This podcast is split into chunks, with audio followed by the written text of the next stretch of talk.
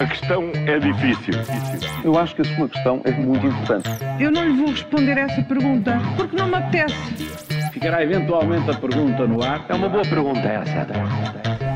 Paulo Ferreira e Júlio Magalhães, esta quinta-feira falamos de fuga ao debate, paisagem limpa, comboio a muita baixa velocidade. Mas, Júlio, começamos por ver para crer. É isso, não há fome que não dê fartura. Ah, agora até vamos ter uh, TGV. Devemos é, ter. disseste bem, devemos ter. Para já só no papel, mas de repente, eis que décadas de atraso, como disse o ministro Pedro Nuno Santos, eh, é preciso recuperar.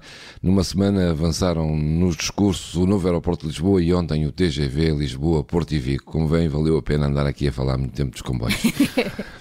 Ideias, projetos, locais, prazos, não falha nada. É preciso avançar e haja consenso entre os dois maiores partidos, está tudo a postos. Para o processo do aeroporto está definido, um ano para estudar. Para o TGV é só começar que 2013 30, já ali. Finalmente alguém olha para a importância da ferrovia no nosso país. Como se costuma dizer, para já está tudo tratado, nada resolvido, não é? Vamos ver se daqui a 20 anos não estamos aqui ainda a falar do novo aeroporto e também do TGV. Pois, pois, vamos ver, vamos ver, até porque isto é uma espécie de 1, 2, 3, vamos lá apresentar o comboio de alta velocidade outra vez. É, esta é verdade, esta não foi a primeira cerimónia de apresentação do projeto de alta velocidade. Pois, Resta nem... saber se será a última, não é? Exato, nem a primeira nem a segunda, não é? Porque eu ainda sou do tempo, eh, o Júlio não é, mas eu sou do tempo em que António Guterres apresentou um projeto que, imaginem, passava na OTA, onde ia ser construído o novo aeroporto de Lisboa. Isto foi lá para o ano 99, 2000. Hum. Uh, mas depois veio o pântano e nada aconteceu.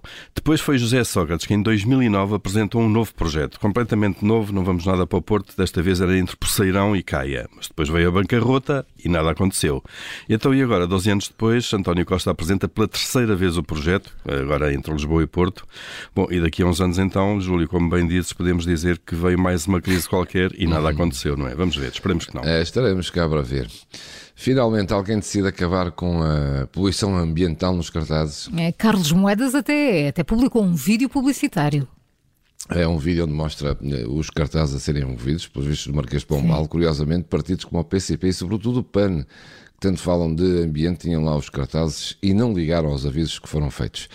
Ora, parece desta vez o Presidente da Câmara de Lisboa não esteve com meias medidas e mandou ele mesmo remover os cartazes. Criou um problema. O PCP já veio falar em censura, competência extrapolada da autarquia e violação da liberdade de expressão. Não sei se os argumentos do PCP são juridicamente válidos, mas foi uma boa decisão lá foi, é, e que se devia estender a todo o país.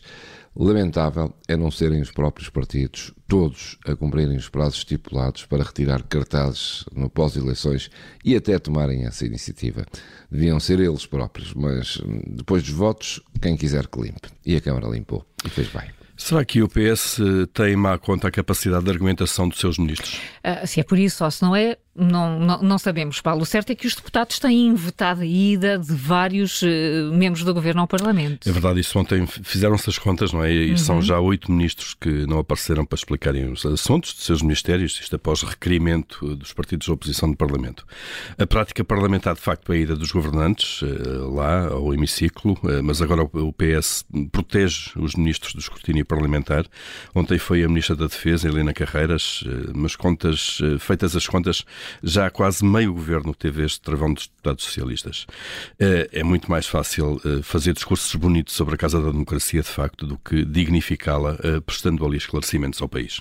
Ainda bem que faz essa pergunta sempre com o Paulo Ferreira e Júlio Magalhães, nas manhãs 360 e a qualquer hora em podcast. A questão é difícil. Eu acho que a sua questão é muito importante. Eu não lhe vou responder essa pergunta porque não me apetece. Ficará eventualmente a pergunta no ar. É uma boa pergunta essa.